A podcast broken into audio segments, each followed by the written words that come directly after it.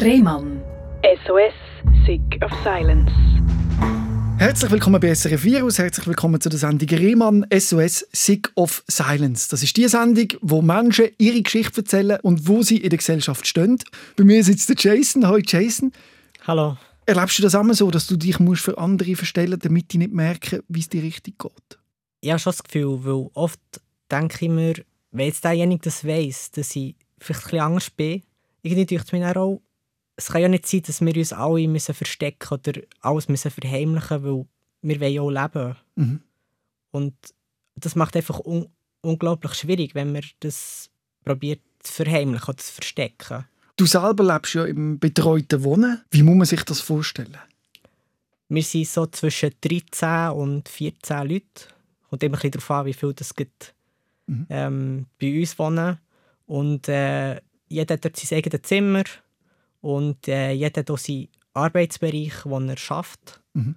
Wir haben Atelier, Hauswirtschaft, Küche und eine Schreinerei. Mhm. Alle drei Monate tut man dort rotieren und dann kann man überall mal mitarbeiten. Mhm. Und wie alt sind die Leute, die in diesem betreuten Wohnen sind? Äh, wir sind so zwischen 19 und 62. Ja. Und was ist der Grund, wieso man in einem betreuten Wohnen wohnt? Ja, da gibt es verschiedene Gründe. Bei mir ist jetzt eher der Grund, dass ich selbstständig nicht wohnen könnte, weil das einfach zu, zu grosse Schwierigkeiten mir würde bereiten Und daheim kann ich auch nicht mehr wohnen, weil es einfach sehr schwierig geworden ist. Mhm. Wieso wäre es dir nicht möglich, mit 23 allein zu wohnen? Ich glaube, ich würde sehr vereinsamen und ich habe noch gar, gar keine Lehre gemacht. Mhm.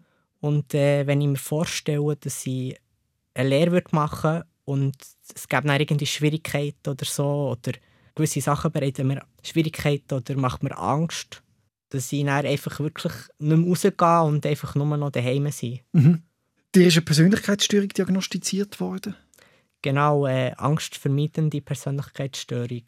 Das heisst eigentlich, dass ähm, halt mit viel Zweifel und mit viel Unsicherheit leben und aber alles immer im, im Kopf spielt sich alles ab Mhm. und auch die Angst, dass, was andere von ihm denken. Also in dieser Persönlichkeitsstörung ist auch soziale Phobie drin. Mhm. Und das macht es sehr, sehr schwierig zu leben. Wie hast du dich denn können entscheiden, heute hier zu mir zu kommen? Hast du nicht gedacht, was denkt denn der Robin die ganze Zeit von mir? Es ist eben so, dass es nicht nur bei Fremden der Fall ist, sondern auch Leute, die ich schon lange kenne. Dass Mhm. ich wie immer wieder mir wie das Okay muss einholen muss. Okay, wird vollkommen angenommen von dieser Person Mhm. und akzeptiert, wie ich bin.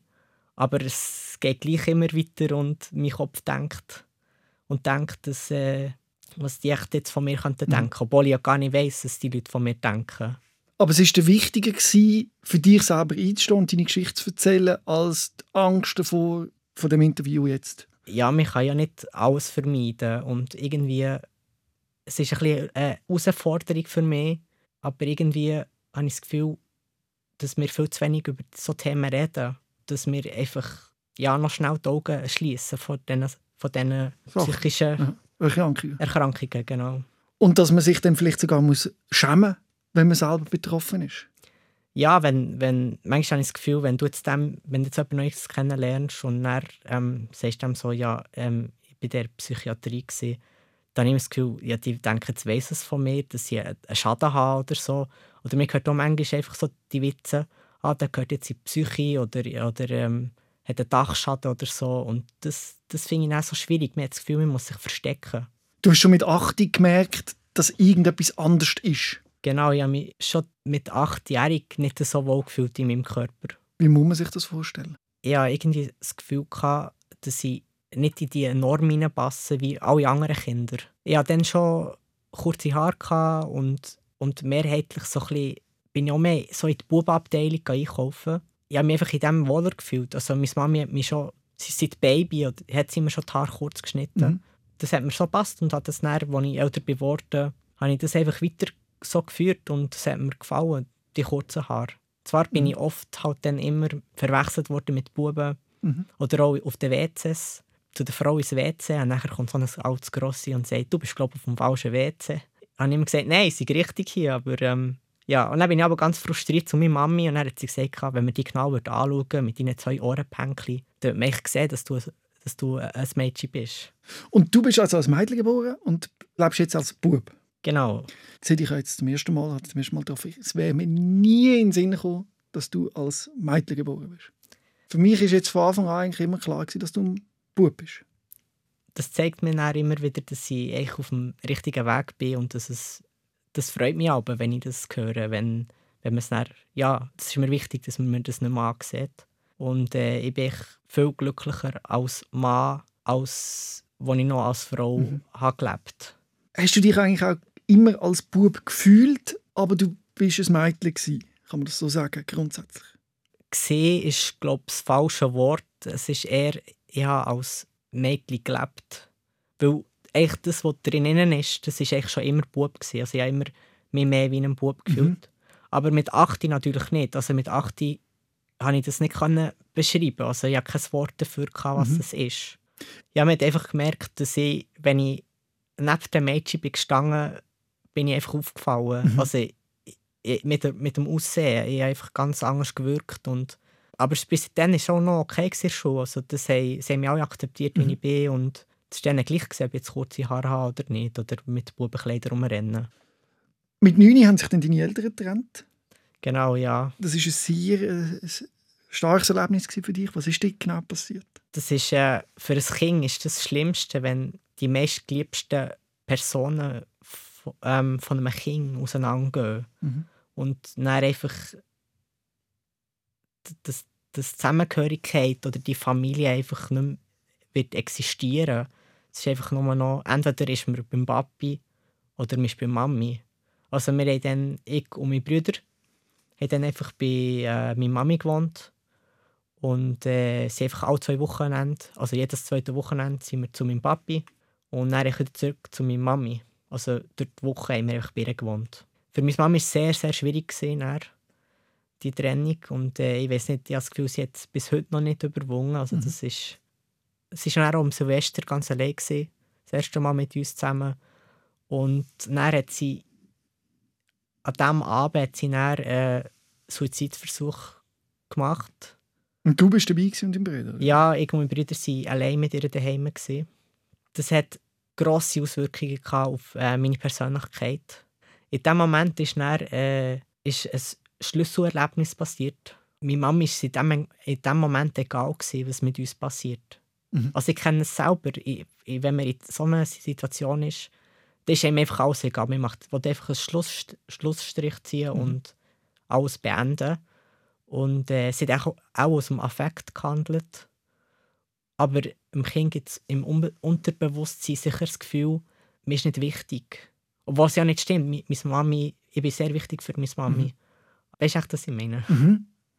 Weil man ist ja abhängig von einer Mutter, oder? wenn man ein Kind ist. Genau, und, und noch mit, erst mit neunjährig ist äh, die Eltern sind in diesem Moment sehr, sehr wichtig. Mhm.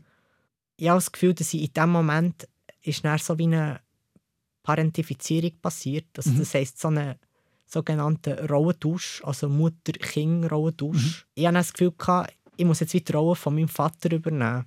Mhm. Weil meine Mami, meine Mami schafft es einfach nicht. Also ich musste wie müssen zu ihr schauen und ich, ich bin so ein bisschen wie der Tröster und der, der, der an ihrer Seite ist, weil mein Bruder ist ja zu klein mit, mhm. mit äh, siebenjährig. Einfach das Gefühl, sie schafft es einfach nicht, mhm. ohne, ohne mehr.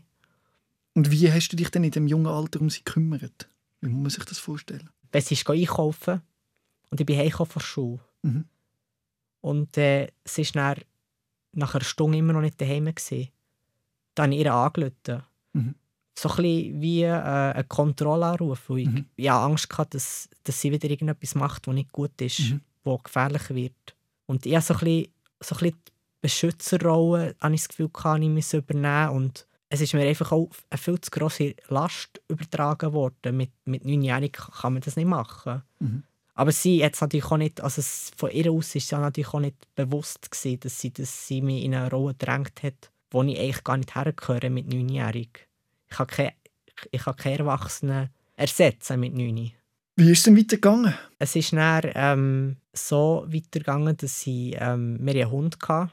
Und der Hund, äh, das war sehr, sehr wichtig für mich. Gewesen. Der hat so ein bisschen wie die Zuwendung gegeben, die meine Eltern mir nicht mehr geben konnten. Weil mein Papi hat sein eigenes Leben aufgebaut. Und meine Mami hat es einfach schon sehr schwierig gehabt Mhm. mit dieser Trennung und die war auch noch ein paar Mal in der Klinik und und das war sehr, sehr wichtig für mich.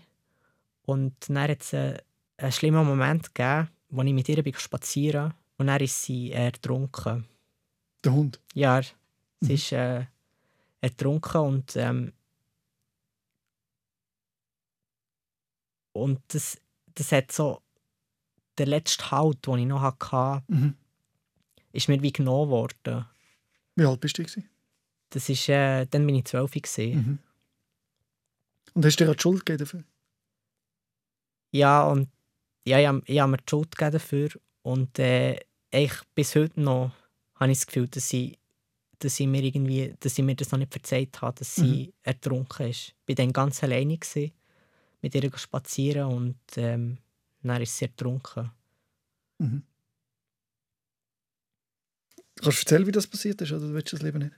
Ähm, sie ist, sie haben bei uns die Matte gewässert, also Mhm. ähm, das Langental. Mhm.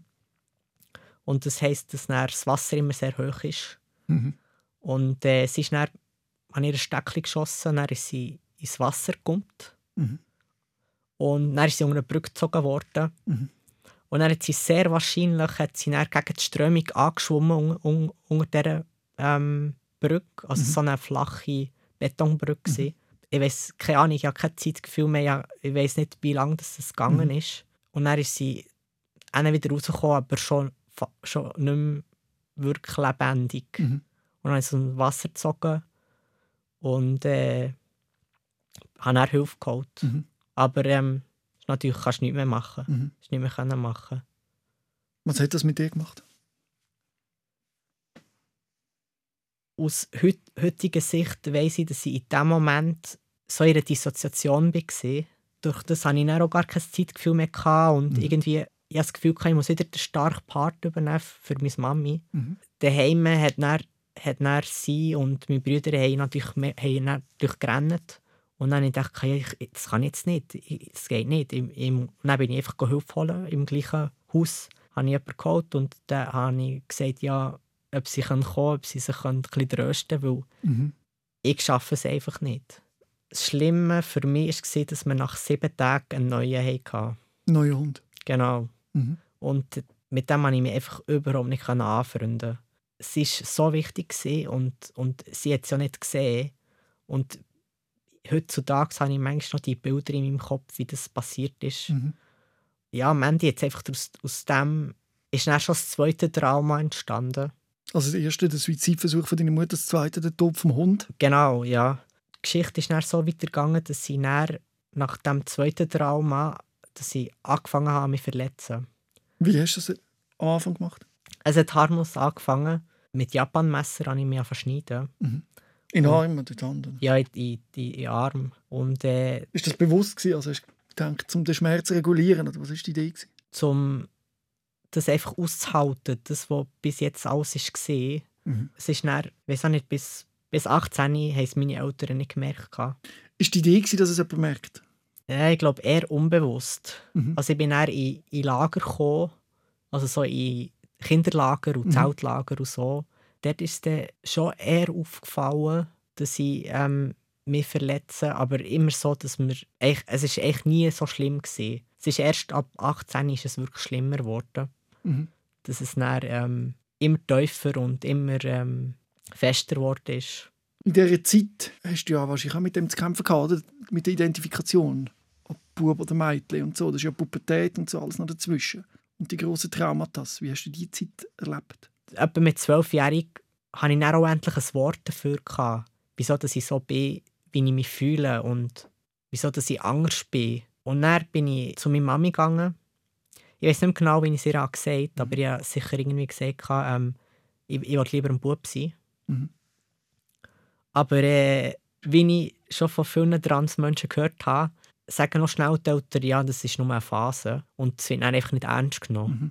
Dabei ähm, wäre es ernst gemeint gewesen, aber mit, ja, mit 12 ist auch das noch schwierig, dass die Eltern das einem dann glauben. Und du hast das so erlebt, dass man dir nicht geglaubt hat. Ja, sie, hat, ja sie, sie ist gar nicht darauf eingegangen, wirklich. Und, und dann habe ich einfach nicht mehr gesagt, bis zu meinem Outing. Und wie hast du das dann erlebt in der Schule und so? Wie bist du jetzt klargekommen mit all dem Druck und den Situationen? Und was bist du so für ein Schüler gewesen? Bis zur ähm, 6. Klasse bin ich noch gerne in der Schule, außer dass ich ähm, einen sehr schwierigen Lehrer hatte, sehr dominant und bloß, also so ein bisschen bloßstellend. Und das ist sehr, also das ist sehr schwierig für mich. Ich habe nicht gerne dominante Menschen. Mhm. Das macht mir sehr Mühe. Ich bin dann sehr schnell eingeschüchtert und bin akzeptiert worden von allen. Immer noch halt als Teenager, immer Mhm. noch mit kurzen Haaren und Aber hat es denn dort auch schon Sprüche gegeben und so? Äh, nein, das eher weniger. Also, ich weiß nicht, ob es damit zu tun hat, dass ich dann noch auf dem Dorf gewohnt habe. Mhm. Dass das so ein bisschen, ähm, die sind alle ja, damit klargekommen. Dass Mhm. Ich immer so ein bisschen, aber schon ein bisschen, so ein bisschen Kleider an, die so ein bisschen androgyn sind, dass man nicht unbedingt Mhm. merkt, dass das äh, eigentlich aus der Bubabteilung ist. Mhm. Und, äh, aber dann ab der siebten Klasse, als ich dann äh, Klasse gewechselt habe, also ich dann auch Stadt, also ich bin dann in die Stadt gezogen, ähm, ist es dann sehr schwierig geworden. Wir sind, also, dann zumal mit mir waren es fünf Mädchen. Gewesen. Das heisst, es geht ja nie auf. Mhm. Mit fünf Mädchen. Es Mhm. bleibt immer einer übrig. Mhm. Und dort hat es dann angefangen auf Moppen und so, weil ich halt anders bin als die anderen. Mit, mit, nicht mit langen Haaren und immer noch mit kurzen Haaren. Und auch mit, mit äh, Männerkleidern, ja. Mhm. Und dann hat es so eine Situation gegeben, wo ich halt dachte, ah, die Hose, die Hose hat sicher niemand mehr. Die sind schon so uralt. Und ich dachte, okay, jetzt legen wir sie mal an. Ich habe sie noch nie bei jemandem gesehen oder so. Dann lege ich sie an, gehe in die Schule und in dem Moment hat einer aus meiner Klasse die genau gleiche Hose an. Mhm. Und das war so unangenehm. Also nicht nur, nur für mich, sondern für ihn auch. Weil es eine Männerhose war. Ja, genau. Mhm. Und dort bin ich dann auch viel, ja, viel allein, allein draussen gestanden, einfach, weil Mhm. Ich irgendwie auch den Anschluss verpasst. Ich bin erst nach der Herbstferien zu denen in die Klasse gekommen. Aber äh, der Lehrer war sehr gut. Gewesen. Das war äh, das Positive daran. Gewesen, dass er hat sich sehr viel, viel Mühe gegeben und Hat dich unterstützt? ja, genau. Und hat gemerkt, dass, dass es manchmal nicht so einfach Hat er auch gewusst, dass es bei dir daheim abläuft? Ja, ja ich glaube schon, ja. Auch dann, wo mein Hunger getrunken ist und äh, hat er schon wissen, was jetzt los ist Mhm. und so. Und er hat sich sehr viel Mühe gegeben. Aber hast du nicht wirklich an dich herangelassen, Nein, nein, nicht gross, wirklich. Mhm. Ich habe wirklich mehr, ähm, ich habe einfach mit mir selber mehr, mehr ähm, wie will man sagen, du hast viel mit dir selber ausgemacht? ja genau, viel einfach selber zu mir müssen schauen und Mhm. sel selbstständig sein, schon, schon sehr früh. Mit äh, 17 habe ich das erste Mal ähm, psychologische Betreuung bekommen. Wer hätte dir angeboten? Es war, dass ich, ähm, ich habe dann in der Kita ein Praktikum gemacht Mhm. und bin dann, äh, sehr viel krank gewesen. Also ich hatte einfach dauernd nur noch Kopfweh. Mhm. Und äh, dann hat es geheißen, ja, dir können wir nicht helfen beim Hausarzt. Und der hat gesagt, ja, ich sollte mal zum Psychologen gehen. Mhm. Und ich bin nur wegen Kopfweh zum Psychologen. Und äh, heute bin ich immer noch beim Psychologen. Mhm. Das, ähm, es hat sich dann viel mehr herausgestellt, als es eigentlich war. Also, und das Praktikum musste ich dann leider müssen abbrechen. Das war äh, in der Kita. Mhm. Und du warst 17 gewesen. Dann bin ich 17, gewesen, genau. Und hat dir dann der Psychologe auch ein bei deinem Outing geholfen? Nein, der hat, ich habe dann immer noch geschwiegen. Ich habe dann, Mhm. ich habe bis 19 habe ich niemandem mehr etwas gesagt. Das habe ich für mich behalten. Ja, und er ist, ähm, ist es sehr schwierig geworden, ähm, als ich dann das Praktikum abgebrochen habe. Mhm. Und äh, bin dann das erste Mal stationär, also, also eher ähm, wegen einer Krise. Bin ich ähm, vier Tage in der ähm, Jugendpsychiatrie. Gewesen. Wie ist das passiert? Bring mich mal an den Punkt von dieser Krise. Ja, ich bin dann bei der Psychologin und äh, in dieser Zeit bin ich dann schon fast jeden Tag bei ihr. Mhm. Und, äh, und es hat sich immer mehr ausgestellt, dass, es, dass ich Schluss, also Schluss machen dass es eigentlich nicht mehr weitergeht. Und dann ist eben der Todestag von meinem Hunger noch gekommen. Das war dann immer noch sehr schwierig, gewesen, jedes Jahr. Und dann hat es ja, ich soll da in die ähm, Krisenintervention in, in Bern, Mhm. um mich dort wieder zu stabilisieren und wieder ähm, ja, aus dieser Kri ja, genau, aus dieser Krise rauszukommen. Mhm. Das ist dann ein Tag vor, vor meinem Geburtstag, vor meinem 18. Geburtstag, bin ich dann rausgekommen. Wie lange bist du in dieser Klinik? Gewesen? Ah, das waren nur drei Tage. Mhm. Das ist wirklich nur so. Und das hat gelangt. Was hat man dort gemacht? Eigentlich nicht viel. Mhm. Wir, ja, wir hatten Gespräche gehabt und ähm, haben echt probiert, sich zu also, Stabilisieren. Stabilisieren. das hat funktioniert. Ja, also für die Den kurze Moment, Zeit, ja, ja. für den Moment dann schon. Ein paar Monate später bin ich dann in eine Privatklinik gegangen. Mhm. Dort das hat dann gar nicht funktioniert. Das war dann ein sehr dominanter Psychologe. Mhm. Und das äh, ist wieder nicht gegangen. Mhm. Nach zwei Wochen bin ich wieder heim. Und dann haben sie halt gefunden, ja, es wäre gleich gut, wenn ich jetzt einfach so ein bisschen für die Entspannung und so ein bisschen für die Ruhe, z- in die Ruhe also ein bisschen ähm, runterzufahren und so, gleich wieder in eine, also wieder stationär Ja, gehen, genau. ja. Und dann bin ich in die gleiche, aber auf Bedingung, dass ich äh, eine Frau habe als Psychologe. Das hat sich dann aber später als äh, mein schlimmster Klinikaufenthalt ähm, bis jetzt Wieso? Was ist herausgestellt. schlimm gewesen? also meine Psychologin, die ich hatte, das Mhm. war schon mal gar keine gesehen. So eine äh, Assistenzärztin, gewesen, richtig Mhm. Hausarzt. Die hat nur so einen kleinen Teil an Psychologie, dass sie die überhaupt nicht können mit mir umgehen Ich habe mich dann auch verletzt und auch immer wieder verletzt und äh, die sind dann hässig geworden. Oder Auf sie, dich? Sie laut geworden, ja. Dann- sie haben Sachen gesagt, die wo, wo gar nicht so waren. Und Zum Beispiel? Sie, sie haben behauptet, dass sie äh, mit meinem Handy ein SMS geschrieben habe, dass sie mich wird umbringen wird. So Sachen einfach, wo, oder auch Sachen geändert, also Regeln geändert, die ich gar nicht verstanden habe, wieso dass man das macht. Sie haben mir das nie erklärt. Mhm. Und dann bin ich auch noch im äh, viertägigen Isolationsraum. Gewesen. Weil du suizidal warst? oder? Nein, auch nicht. Wieso haben sie dich dort rein? Äh, ich habe mich, habe mich verletzt. Gehabt. Mhm. Und äh, später haben dann woanders jemand gefragt, gehabt, ab wann dass man dort reinkommt. Also Mhm. in einer anderen Klinik habe ich das gefragt. Und dann haben sie gesagt, wenn man andere Leute gefährdet oder wenn man sich selber gefährdet. Aber das ist, Nicht der Fall. das ist nicht der Fall. Gewesen. Die haben mich dort einfach vier Tage drin. Gehabt. Hat dich das dramatisiert? Wie hast du das erlebt, die vier Tage in Isolation? Du hast einfach kein Zeitgefühl mehr. Du laufst wirklich wie im Zoo, wie ein Tiger hin und her. Ja, es war einfach ein, ein Raum gewesen und es hatte eine dicke Matratze drin, ein Fenster. Und du hast nicht mit jemandem können darüber reden, dass man das nicht macht. Und wieso hat man das gemacht? Was war die Idee von der Isolation? Äh, Nein, ich war dann so hässlich. ich- Mit äh, 18 bin ich nicht auf die Idee gekommen mit diesen...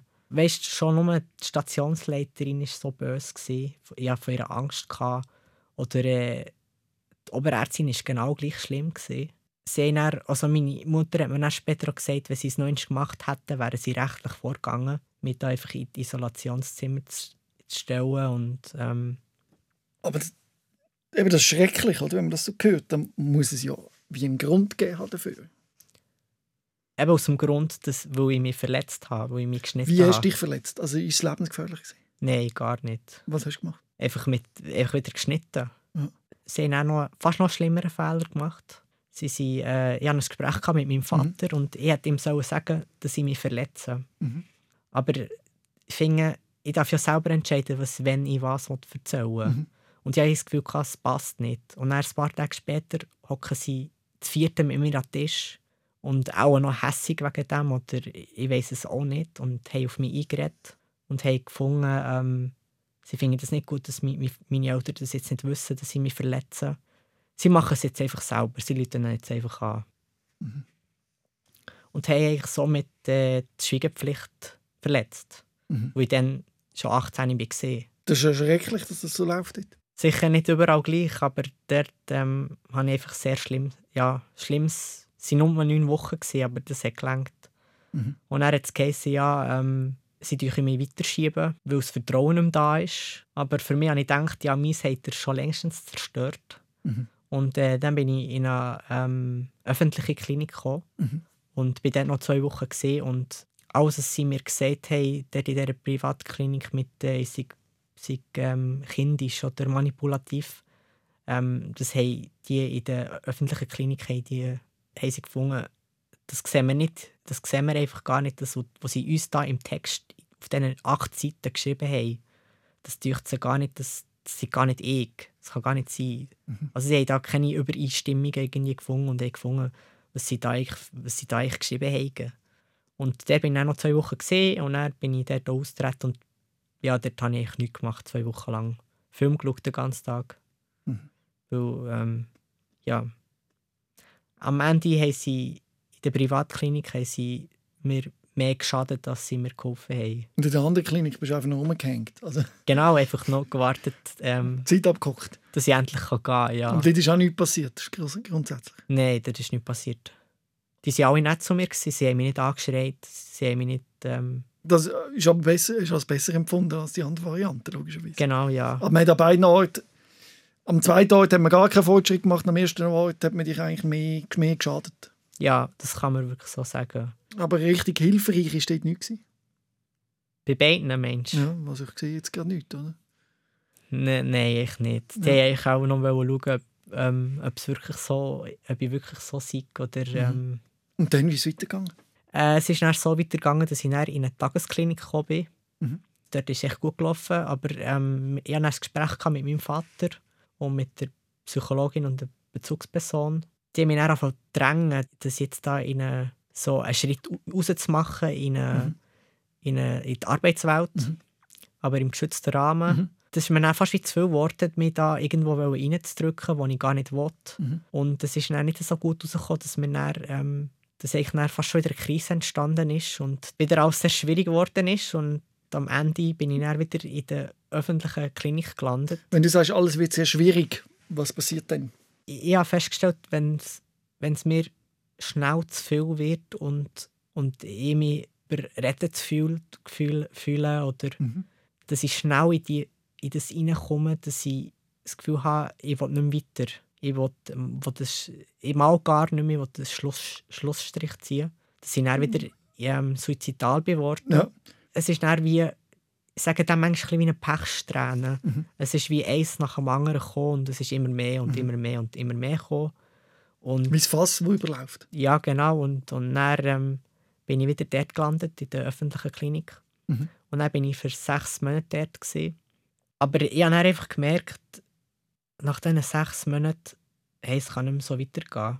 Also ich habe dann auch angefangen, mich so ein bisschen mehr so in die Frauenabteilung wieder einzukaufen. Mhm.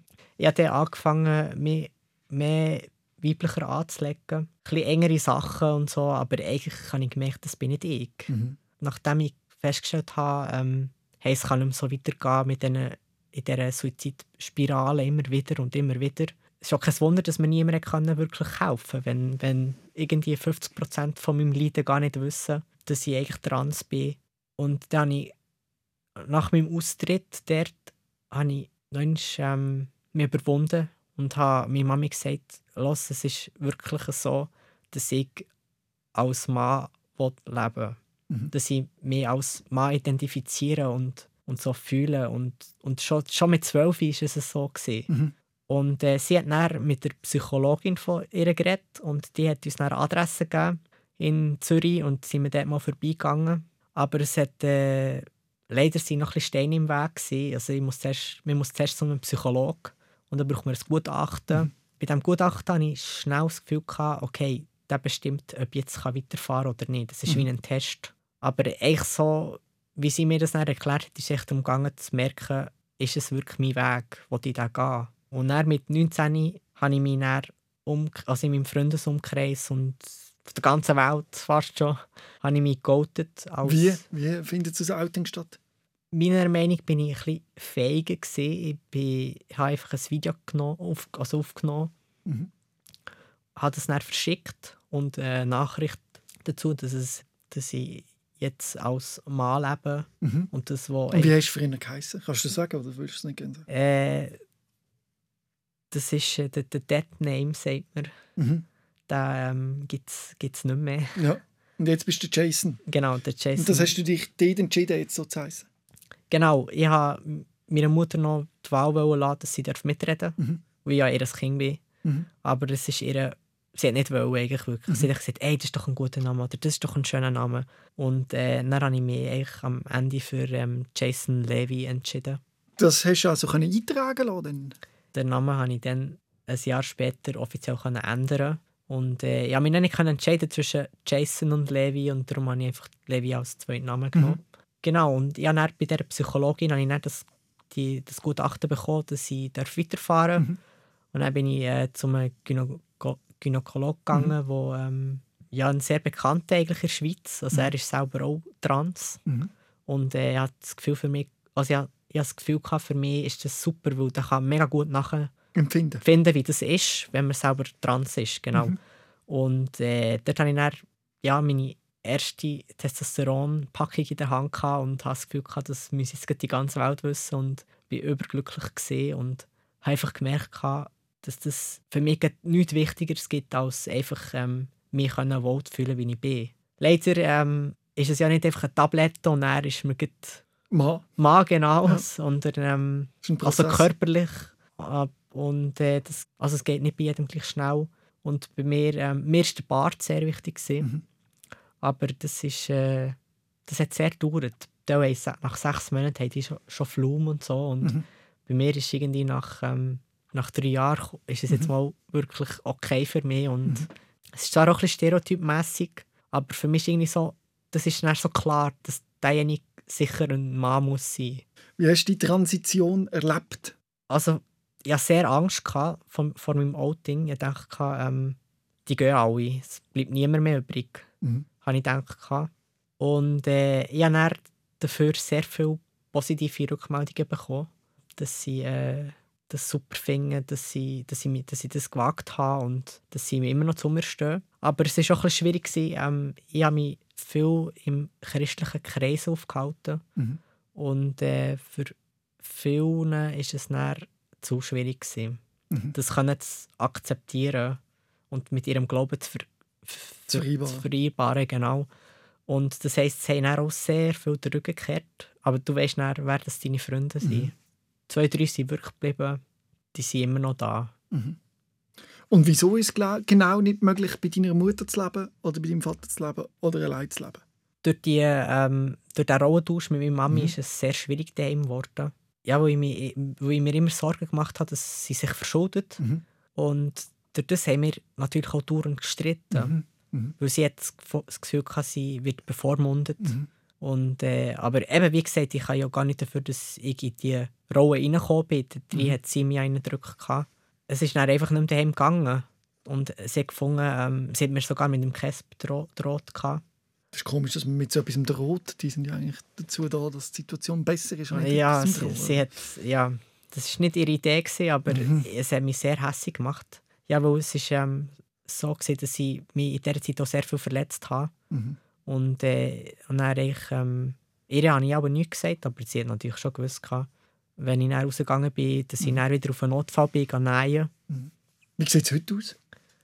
Heute ist äh, einiges besser, also, also einiges besser, dass es nicht mehr so häufig vorkommt. Mhm. Ich war mal zu Münzigen im Spital gewesen, Mhm. und äh, habe müssen nähen. Mhm. Und Weil du geschnitten hast? ja, weil ich mich verletzt habe, mit Klingen, Ja. Am Arm? Oder ja, am Arm. wieso? Weil wieder alles zu viel war? Das kann ich dir nicht mehr sagen, wieso. Mhm. Aber einfach, das ist schon lange, lange her. Das ist, das ist äh, noch mit 18, gewesen. Mhm. Mit 19 ist Mhm. das noch gesehen. Mhm. Ähm, bin ich dort und, und dann, hat, dann hat er gesagt, ja, der Oberarzt kommt noch. Und dann dachte ich, okay, wieder das gleiche Glier, wo sie mir immer sagen, ich soll aufhören und weiss doch, ja, einfach jedes Mal immer, immer die gleiche Predigt, die sie immer halten Mhm. dort in den, in den, in den Spitälern. Und er, er war super, gewesen, der Oberarzt. Er hat gesagt, wenn ich mich kann steuern kann, dann soll ich nicht mehr auf den Armen, weil das, das macht so viel kaputt, Mhm. die ganzen Nerven und es ist viel gefährlicher. Und er hat gesagt, ich soll doch auf den Beinen. Mhm. Und das habe ich dann wirklich auch verinnerlicht, ab dem Zeitpunkt an, dass ich jetzt sicher mehr als sechs Jahre oder so nicht, nicht mehr an den Arm geschnitten habe, sondern jetzt einfach nur an den Beinen. Und an den Beinen sieht man sie auch nicht. Wie oft da dabei? Wie oft? Also wenn Jetzt? jetzt, im Moment. Mhm.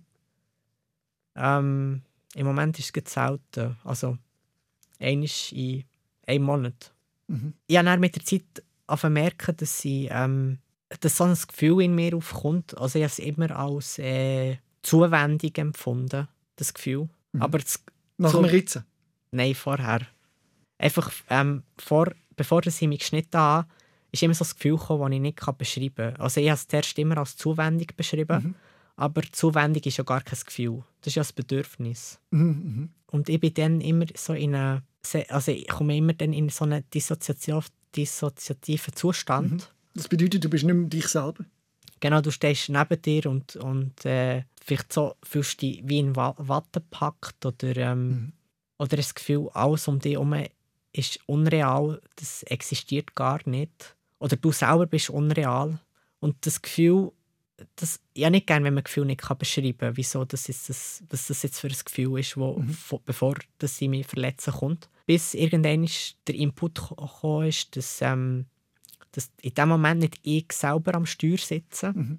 Also jeder Mensch hat so einen Lebensbus mit verschiedenen Persönlichkeitsanteilen und es gibt nur, es gibt nur ein paar, die dürfen fahren und Mhm. die ähm, dürfen nicht. Und äh, jeder, jeder Persönlich Persönlichkeitsanteil hat wie etwas erlebt oder hat wie eine Fähigkeit oder ähm, Mhm. weißt du, was ich meine? Ja, und dort, wenn du dich ritzen willst, ist der falsche Typ am Steuer. Genau, das ist dann so ein äh, neunjähriges Kind am Steuer und, mhm. so, Kle- und Kinder können ja, können ja Nicht Auto fahren. Nein. Und sie können ja nicht äh, Gefühl wirklich beschreiben. Mhm. Und Und darum das macht es so schwierig. Ja, genau, das macht es so schwierig. Was mir hilft, ist, dass, mir, dass ich vor dem Hilfe hole. Also, dass ich jetzt zu den Mitarbeitern gehe Mhm. und wie eine, wie eine, wie sagen, Jetzt ähm, kommt's. ja, oder ähm, ob, ob sie Zeit für mich haben. Ich Mhm. glaube, für mich ist glaube, das Wichtigste, dass ich nicht allein gelassen werde. Mhm. Und das ist eigentlich das, was am besten wirkt. Und was machen sie denn? unterschiedlich. Manchmal machen wir ein Spiel oder Mhm. reden einfach zusammen oder trinken einen Tee. Das hilft ihnen schon. Ja, genau. Dann will man doch jetzt eine Aussicht machen, wie es jetzt ist und wie es in Zukunft weitergeht. Was sind denn so deine Ziele? Sicher irgendwann selbstständig können zu leben. Mhm. Aber zuerst mal noch eine Lehre machen Mhm. als äh, Velomechaniker. Mhm. Ganz andere Seite als Kita. Mhm. Aber ähm, das habe ich das Gefühl, das würde mir sehr gut gefallen. Und äh, das wäre so eine, ja, sehr wahrscheinlich einfach gestützte IV-Lehre Mhm. als äh, Velomechaniker. Und bist du auf gutem Weg? Äh, i- mehr oder weniger, ja. Was macht dir am meisten Angst? Wo hast du das Gefühl, da, das ist wirklich ein Scheiß? Was belastet dich als Mensch am meisten? Ähm, einfach die Ängste, die ich habe gegenüber, äh,